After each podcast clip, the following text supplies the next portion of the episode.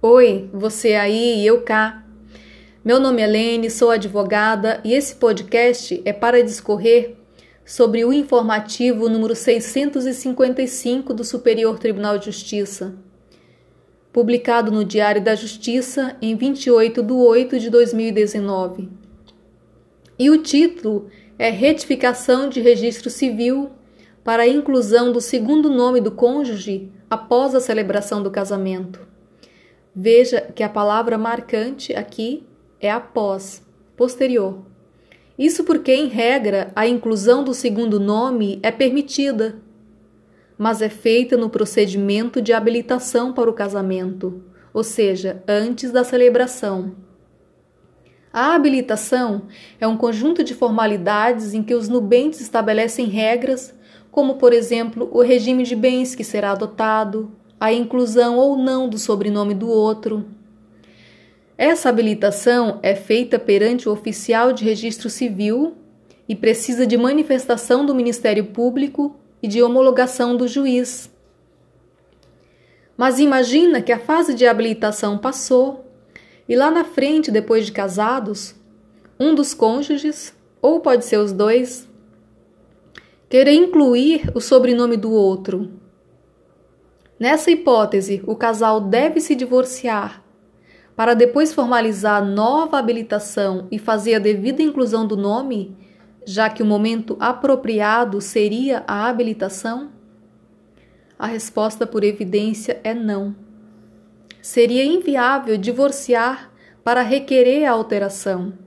Portanto, conforme esse informativo, o acréscimo posterior ao casamento pode sim ser formalizado, dado que, além de envolver direitos personalíssimos protegidos constitucionalmente, não há proibição expressa no artigo 1565, parágrafo 1 do Código Civil, o qual não determina prazo para que o cônjuge adote o apelido do outro. Então, a inclusão do sobrenome do marido ou da mulher é possível, mesmo depois de casados. E esse pedido é feito por meio da ação de retificação de registro civil, como destacam os artigos 57 e 109 da Lei de Registros Públicos. Mas afinal, por que a discussão sobre a possibilidade ou não desse tipo de alteração? A discussão é em razão de o prenome da pessoa ser regido pelo princípio da imutabilidade, previsto no artigo 58 da Lei de Registros Públicos. Então, diante desse postulado proibitivo, qualquer modificação é uma exceção e deve ter um motivo.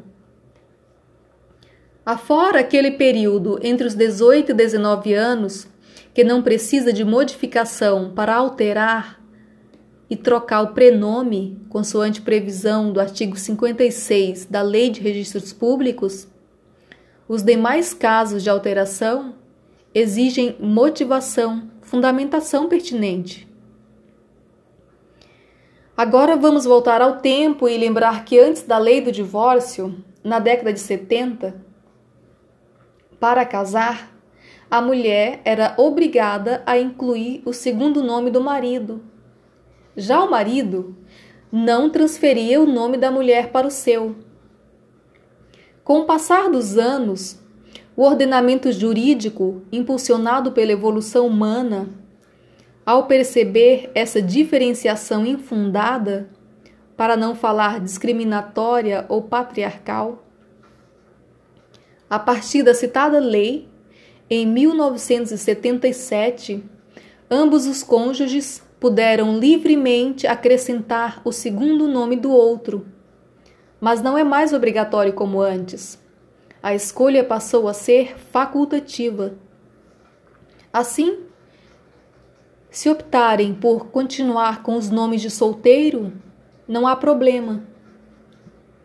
E cada vez mais nota-se que é crescente a quantidade de homens a adotar o sobrenome da mulher. Antes, só a mulher adotava o do marido. Como acabei de dizer, essa escolha deve ser feita na habilitação para se casar, que é um procedimento prévio ao casório, como ouvimos no início.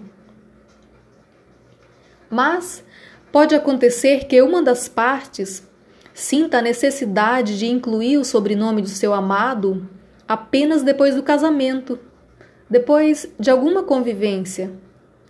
Seja porque aquele sobrenome acabou criando uma identidade, uma notoriedade social, ou simplesmente porque ela queira que seus filhos futuros sejam identificados, reconhecidos com aquele patronímico. Então, o nome, de forma geral, além de individualizar homens e mulheres, marca a personalidade do humano. Nesse mesmo raciocínio, também há noivos que temem perder a identificação de seus pais com a inclusão do apelido de seu parceiro. É mais ou menos como se estivessem perdendo relações históricas e familiares com seus pais, sua família de origem, ao serem reconhecidos por um novo sobrenome.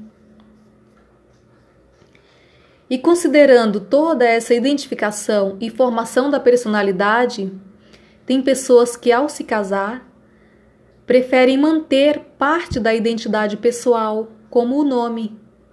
Só depois de algum tempo mudam de opinião por motivos diversos e aí sim resolvem adotar o sobrenome do parceiro. À vista de tantos motivos, o Superior Tribunal de Justiça entende ser viável tal inclusão posterior ao matrimônio. Desse modo, existindo uma fundamentação para o pedido e o outro cônjuge consentir em ceder, ceder entre aspas, o seu sobrenome, não há porquê em deferir o pleito. Numa forma mais descontraída, é possível enxergar o tema fazendo uma alusão com o nome e a tatuagem. A tatuagem é uma marca na pele de pigmentos não solúveis, e o sobrenome, por sua vez, é uma identidade a qual pode ser construída pelo tempo. E quanto mais tempo passa, mais os laços se fortalecem, a formar vínculos de identificação, vínculos sociais, vínculos profissionais, entre outros. Em resumo, a inclusão de nome nesses casos diz respeito à liberdade e à personalidade, sedimentada no campo do direito personalíssimo e segundo esse informativo, a proteção jurídica que envolve o nome da pessoa deve estar apoiada no direito à identidade pessoal. Isso porque o nome da pessoa, além de ser uma escolha e um projeto familiar, representa a identidade individual. Como se vê, o Superior Tribunal de Justiça faz questão de enfatizar os postulados da identidade pessoal, individual, do direito de escolha, projeto familiar e direito da personalidade.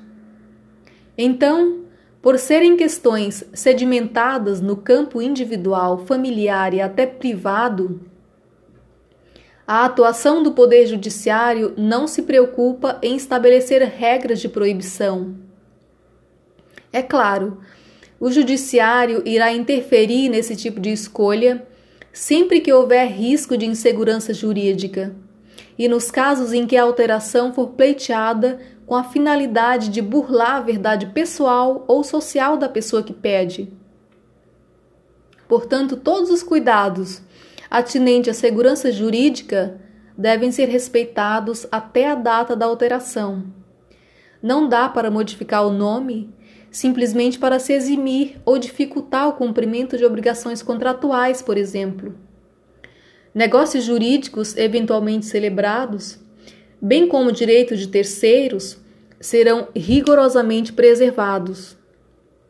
Deferido o pedido, é realizada a alteração e averbada nos assentos das certidões de nascimento e de casamento. Fim da explanação, vamos à emenda.